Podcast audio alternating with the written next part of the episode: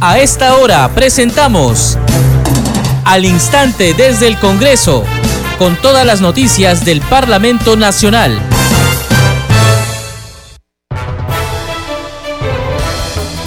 ¿Cómo están? Bienvenidos a su programa Al Instante desde el Congreso. Les saluda Carlos Alvarado y estos son los titulares.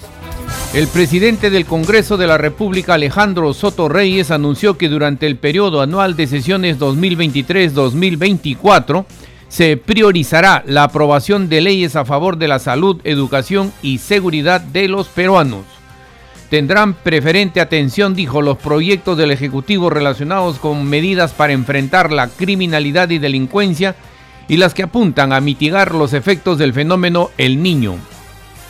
Desde el Cusco, el titular del Parlamento ratificó que responderá a las investigaciones de las instituciones de todo el sistema de justicia nacional.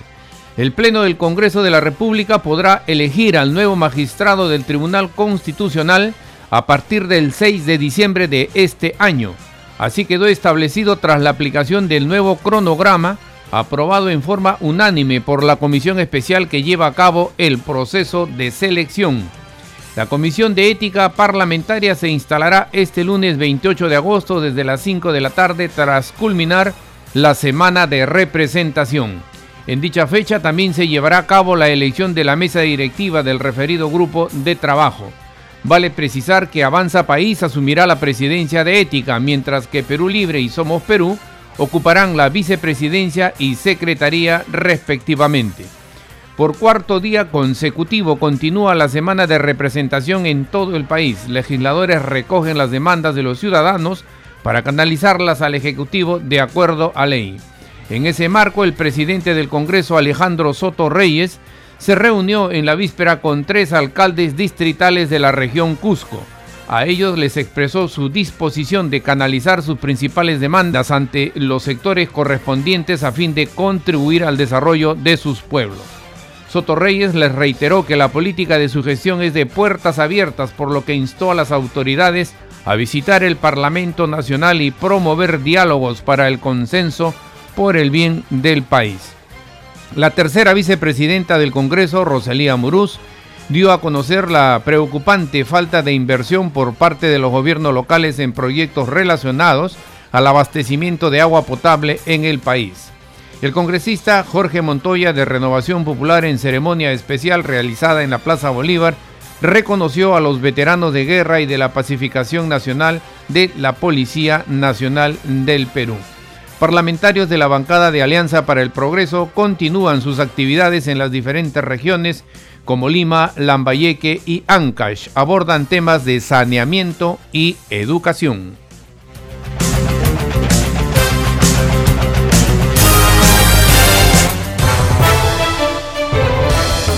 Desarrollamos noticias en al instante desde el Congreso.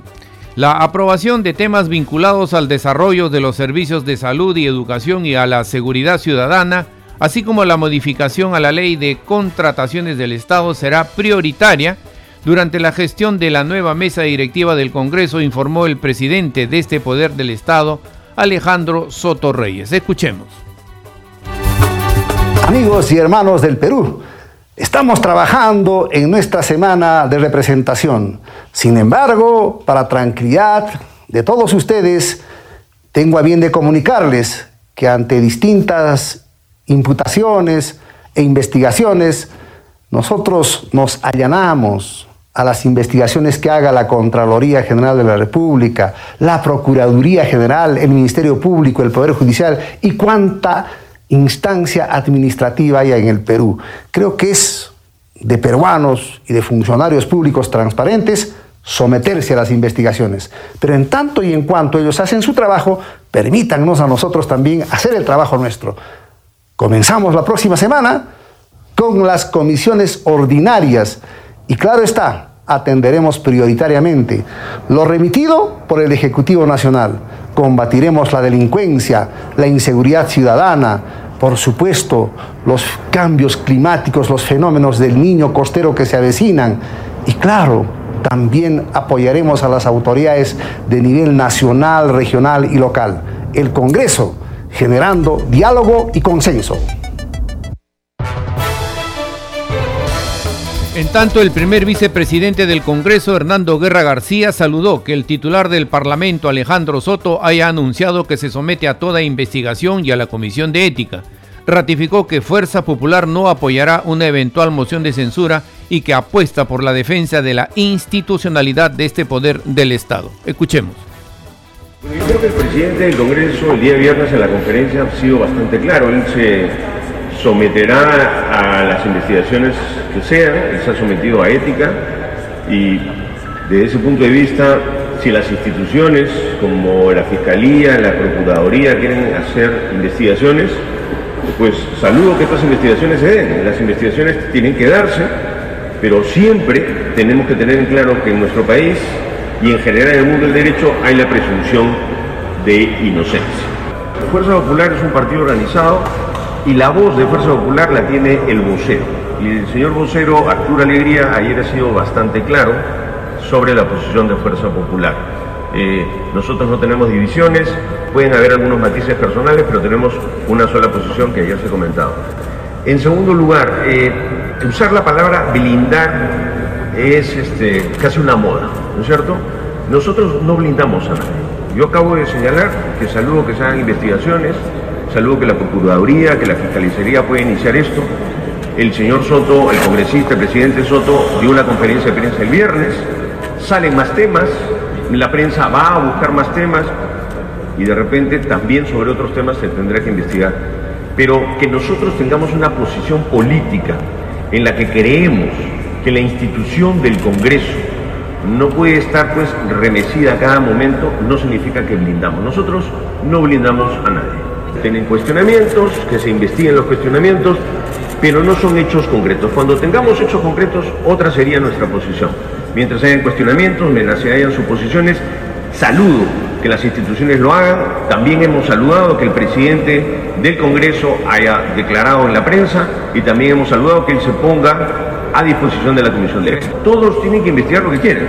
Yo Creo que estamos en una democracia donde se debe de investigar, los organismos pueden investigar, los congresistas pueden investigar y los medios obviamente que pueden investigar y lo hacen, ¿no? Lo hacen en algunos casos bastante animados, en otros casos no investigan tanto, en otros casos hurgan más, pero esa es la libertad de los medios en nuestro país. Pero el Congreso es una institución a la que debemos de proteger todos en nuestro país.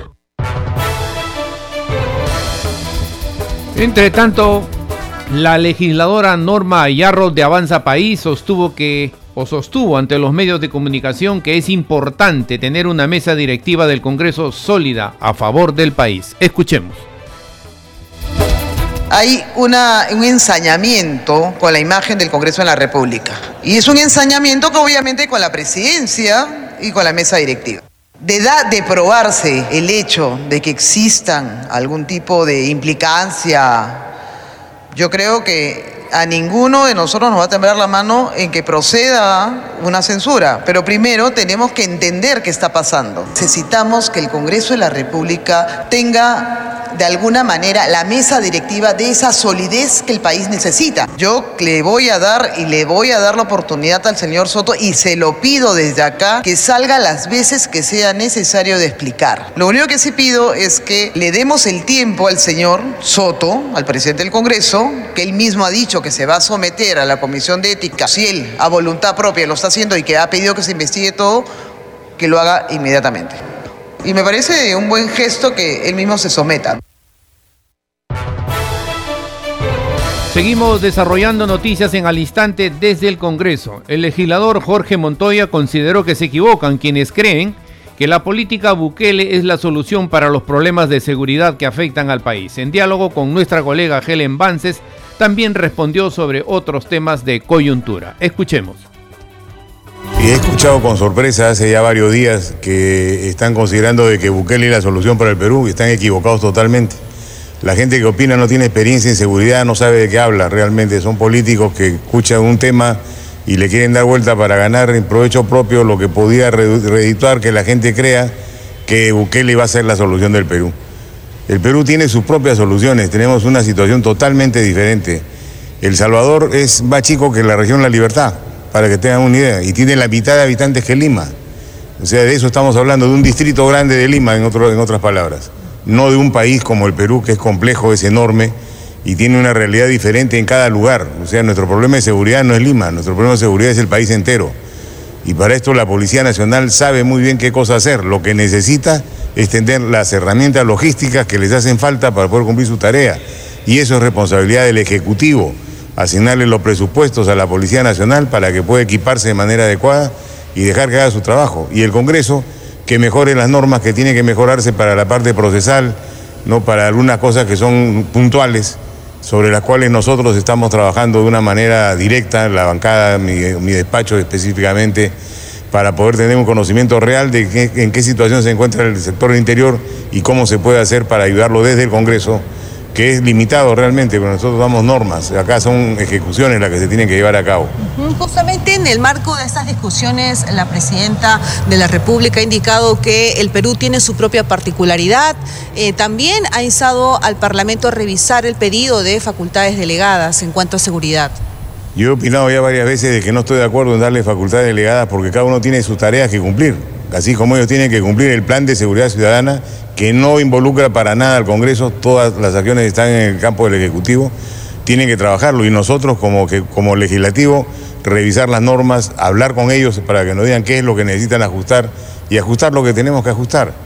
En eso está trabajando mi equipo técnico, este, hemos tenido ya varias reuniones con el sector interior, con el equipo técnico de ellos, para revisar las políticas públicas de seguridad, porque hay que empezar por eso para poder decidir cuál es el árbol de acciones y de temas que tienen que tratarse en el nivel inferior. Y eso no se está haciendo. Estamos trabajando de manera profesional. Cuando tenga el resultado final de estas reuniones de trabajo, podré dar una opinión sólida, contundente y sin lugar a dudas mejor que la que se están dando actualmente. Congresista, con respecto a eh, la creación que se propone por parte del Ejecutivo en cuanto a esta nueva policía de orden y seguridad, ¿cuál es su opinión? Eh, lo, mismo que les, estoy diciendo ahora, tenemos que analizar las situaciones y las alternativas que presentan. Hay más alternativas que eso que está presentando el Ejecutivo. Existe una que es comprarle el franco a los policías, como había antes. Es una moción que ha presentado o está por presentar un congresista. Este, hay otras que son mantener la, la estructura académica que se tiene reduciendo en algo los tiempos, en algo. No se puede reducir una formación para cualquier institución. Debe ser más sólida, al contrario. El apuro por dar una solución inmediata nos puede llevar a errores permanentes en el futuro. Por eso no es esto de yo agarro y traigo más gente en seis meses, eso no funciona. Seguimos desarrollando noticias en al instante desde el Congreso. Ante el Grupo Especial Multipartidario de Trabajo de Competitividad se presentó el ministro de Economía Alex Contreras. Informó que en septiembre próximo estará listo el plan de competitividad y productividad para su relanzamiento. Escuchemos. Es fundamental para la economía del país poner nuevamente en el debate público la necesidad uno, de relanzar el plan de competitividad y productividad, que lo hemos hecho, la meta es tener listo el plan en septiembre, poder eh, socializarlo. Y, dos, seguir impulsando ya más allá del plan. El plan es una herramienta importante en materia de, competitividad porque contiene medidas que consideramos claves. Sin embargo, eh, la competitividad está en, en todos lados. En las leyes que, aprobamos, eh, en el tiempo que nos demoramos en, en responder, por ejemplo, los permisos ambientales, las licencias, en el porcentaje de la ejecución de la inversión, de la inversión pública. Así que, si me permite, eh, congresista, estamos aprovechando el espacio también para hablar un poco del contexto económico que ha sido bastante retador en este primer semestre, pero que ya muestra señales importantes de, de una recuperación. Brevemente, en esta presentación tenemos dos, dos componentes. Uno, el contexto económico, el contexto macro, y el, la segunda parte, aterrizamos a los temas de, competitividad. En general, lo que está pasando a nivel global eh, es que la economía mundial se está desacelerando. Hay una política antiinflacionaria todavía muy restrictiva de los bancos centrales del mundo, que han elevado las tasas de interés a niveles sin precedentes. Entonces eso está generando, como pueden ver en este gráfico, los indicadores de corto plazo muestran que sectores importantes como servicios, como manufactura, no solamente se están desacelerando, sino están entrando a lo que se llama la fase de desaceleración o incluso pesimismo. Siguiente, por favor. Y eso se debe a que la inflación, en todo el mundo ha habido un aumento significativo de la inflación. Felizmente ya está cediendo. Se espera que esta tendencia a la baja de la inflación global continúe, pero como pueden ver en el siguiente slide, hay un incremento muy importante de las tasas de interés. Es un incremento histórico, pocas veces visto en el caso de Estados Unidos, la Unión Europea y el Banco de Inglaterra. ¿Eso, está, ¿Eso qué cosa genera? Tasas de interés más altas, encarecimiento del crédito, eh, menor inversión, más tendencia a, ahorrar y eso está generando pues un, impacto. Entonces a nivel internacional el panorama es, es, es complejo, de desaceleración, hay algunos riesgos, eh, vinculados, por ejemplo, a los factores geopolíticos. Y bueno, el riesgo que constituye, creo que para la mayoría de economías del mundo, el niño, el niño global. Seguimos desarrollando noticias en al instante desde el Congreso. El nuevo magistrado del Tribunal Constitucional podrá ser elegido a partir de la primera semana de diciembre, según se estima, luego de aprobarse el nuevo cronograma de la comisión especial encargada de dicha labor. Los detalles en el siguiente informe. Para la primera semana de diciembre próximo ya se conocería el nombre del nuevo magistrado o magistrada del Tribunal Constitucional, según el nuevo cronograma aprobado por la Comisión Especial encargada de dicha labor. Así lo dio a conocer el presidente del referido grupo de trabajo, el parlamentario José Luis Elías Ábalos. Ya las etapas concluidas no, sino las etapas reprogramadas.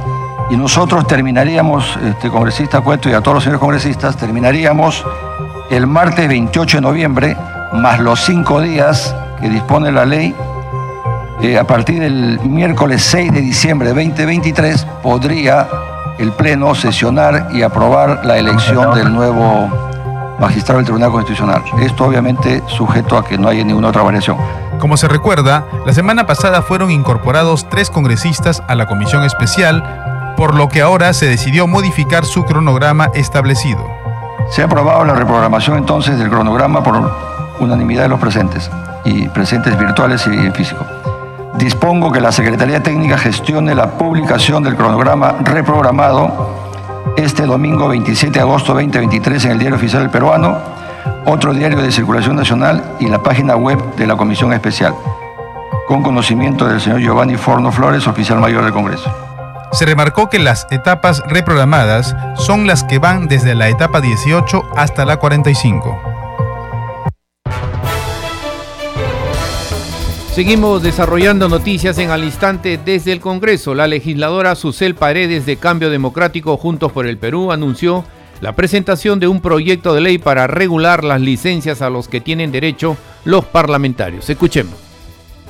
Lo que nosotros estamos eh, presentando es un proyecto de resolución legislativa para cambiar el reglamento del Congreso y que máximo un congresista o una congresista tenga 15 días de licencia porque eso es un tiempo razonable para resolver un problema personal, etcétera. No, esto no tiene nada que ver, por ejemplo, con licencias de maternidad, que esas por ley se tienen que respetar.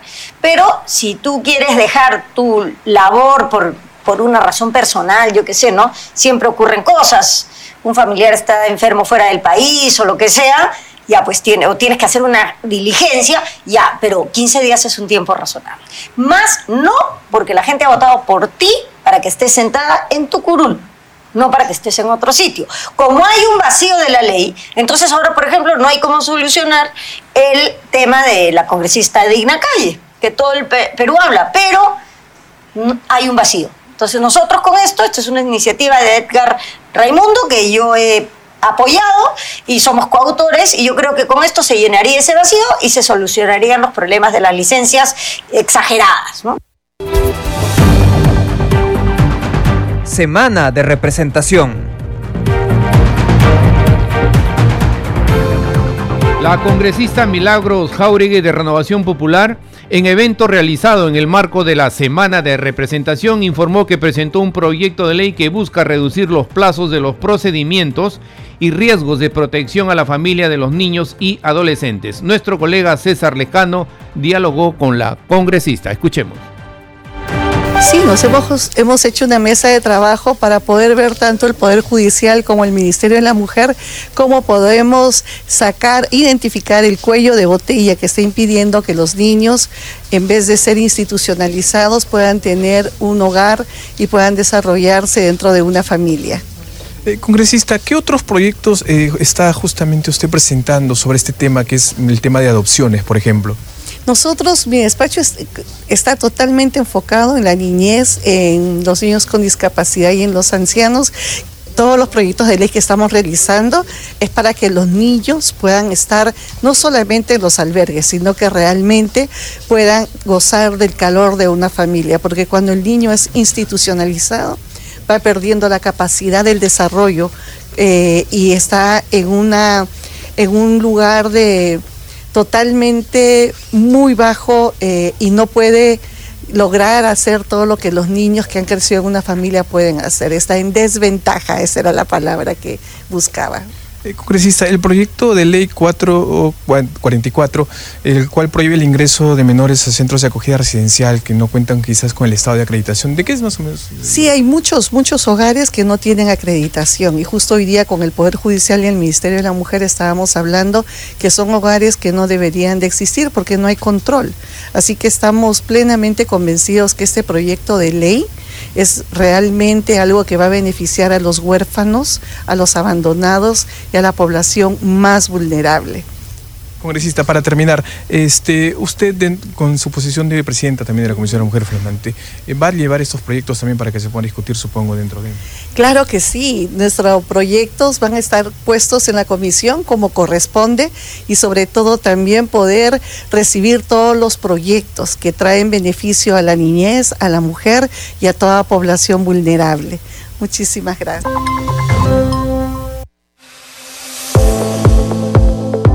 Congreso en redes.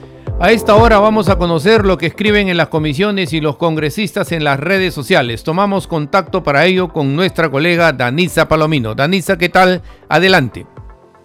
¿Cómo estás, Carlos? Muchas gracias. Vamos a dar cuenta de las publicaciones en redes sociales. Iniciamos con la cuenta del Congreso de la República. Dice Congreso informa. En su función de representación en Cusco, el presidente del Congreso, Alejandro Soto Reyes, se reunió con alcaldes distritales y se comprometió a canalizar demandas para el desarrollo de sus pueblos y publican también el link que nos lleva a la página web para dar lectura a esa nota en toda su amplitud. Tenemos también una publicación de la bancada de Renovación Popular. Dice, la presidenta de la Comisión de Mujer y Familia, Milagros Aguayo, realizó una mesa de trabajo con representantes del Poder Judicial y del Ministerio de la Mujer, abordando el tema de desprotección familiar y adopciones. También tenemos una publicación de la congresista Diana González, quien está en Arequipa, dice, hoy me reuní con el alcalde distrital de Matarani, Irwin Santoyo, y tratamos sobre el peligro inminente que representa el movimiento de masas en el muelle pesquero Talud Cerro Domo La Virgen. Y finalmente tenemos una publicación de la congresista Lady Camones, dice lo siguiente, por dos años estuvimos luchando por la aprobación y publicación del reglamento de la Ley 31311 denominada Ley de Cuatro Patas, con la cual se integra la política pública de salud del país, la atención y control de las mascotas en estado de abandono. Bien, Carlos, son algunas publicaciones en redes sociales. Adelante con usted en estudio. Gracias, Danisa. Nuestra colega Danisa Palomino con el segmento Congreso en redes. Congreso Radio cumple este 28 de agosto 10 años informando al país el quehacer cotidiano de este poder del Estado y las actividades de los parlamentarios en sus funciones principales, legislar, representar y fiscalizar. Para conmemorar el primer decenio se realizará este sábado 26 de agosto el seminario Periodismo, Hermenéutica y Control Político en el Parlamento. Legisladores de los diferentes o de las diferentes bancadas han saludado a Congreso Radio por su décimo aniversario, como la congresista Silvia Montesa. Congreso Radio, 10 años informando en todas las regiones del país. Bueno, expreso mi saludo por su aniversario a Radio Congreso, por toda su trayectoria y los años que viene transmitiendo las noticias y que llegue a toda la población. Desde el Congreso de la República, mi saludo y felicitaciones por esa ardua labor que ustedes realizan.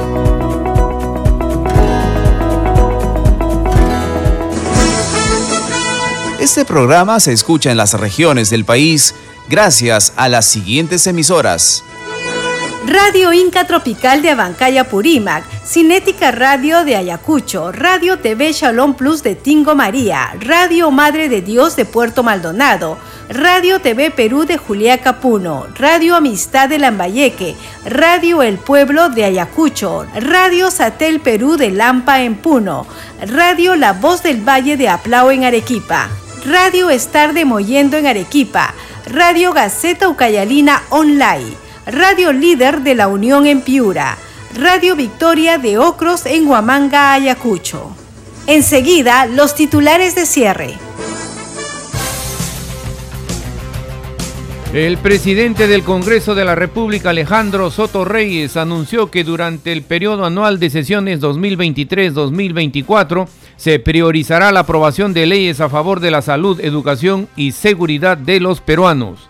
Tendrán preferente atención, dijo, los proyectos del Ejecutivo relacionados con medidas para enfrentar la criminalidad y delincuencia y las que apuntan a mitigar los efectos del fenómeno El Niño. Desde el Cusco, el titular del Parlamento ratificó que responderá a las investigaciones de las instituciones de todo el sistema de justicia nacional. El Pleno del Congreso de la República podrá elegir al nuevo magistrado del Tribunal Constitucional a partir del 6 de diciembre de este año. Así quedó establecido tras la aplicación del nuevo cronograma aprobado en forma unánime por la comisión especial que lleva a cabo el proceso de selección. La Comisión de Ética Parlamentaria se instalará este lunes 28 de agosto desde las 5 de la tarde, tras culminar la semana de representación. En dicha fecha también se llevará a cabo la elección de la mesa directiva del referido grupo de trabajo. Vale precisar que Avanza País asumirá la presidencia de ética, mientras que Perú Libre y Somos Perú ocuparán la vicepresidencia y secretaría respectivamente. Por cuarto día consecutivo continúa la semana de representación en todo el país. Legisladores recogen las demandas de los ciudadanos para canalizarlas al Ejecutivo de acuerdo a ley. En ese marco, el presidente del Congreso, Alejandro Soto Reyes, se reunió en la víspera con tres alcaldes distritales de la región Cusco. A ellos les expresó su disposición de canalizar sus principales demandas ante los sectores correspondientes a fin de contribuir al desarrollo de sus pueblos. Soto Reyes les reiteró que la política de su gestión es de puertas abiertas, por lo que instó a las autoridades a visitar el Parlamento Nacional y promover diálogos para el consenso por el bien del país. La tercera vicepresidenta del Congreso, Roselía Muruz, dio a conocer la preocupante falta de inversión por parte de los gobiernos locales en proyectos relacionados al abastecimiento de agua potable en el país. El congresista Jorge Montoya de Renovación Popular, en ceremonia especial realizada en la Plaza Bolívar, reconoció a los veteranos de guerra y de la pacificación nacional de la Policía Nacional del Perú. Hasta aquí las noticias en al instante desde el Congreso.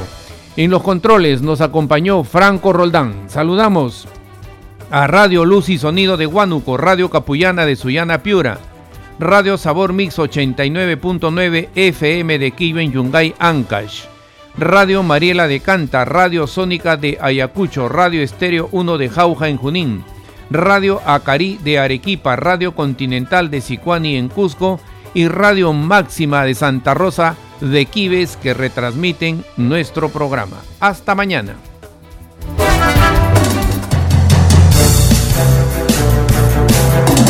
Hasta aquí, al instante desde el Congreso, con todas las noticias del Parlamento Nacional.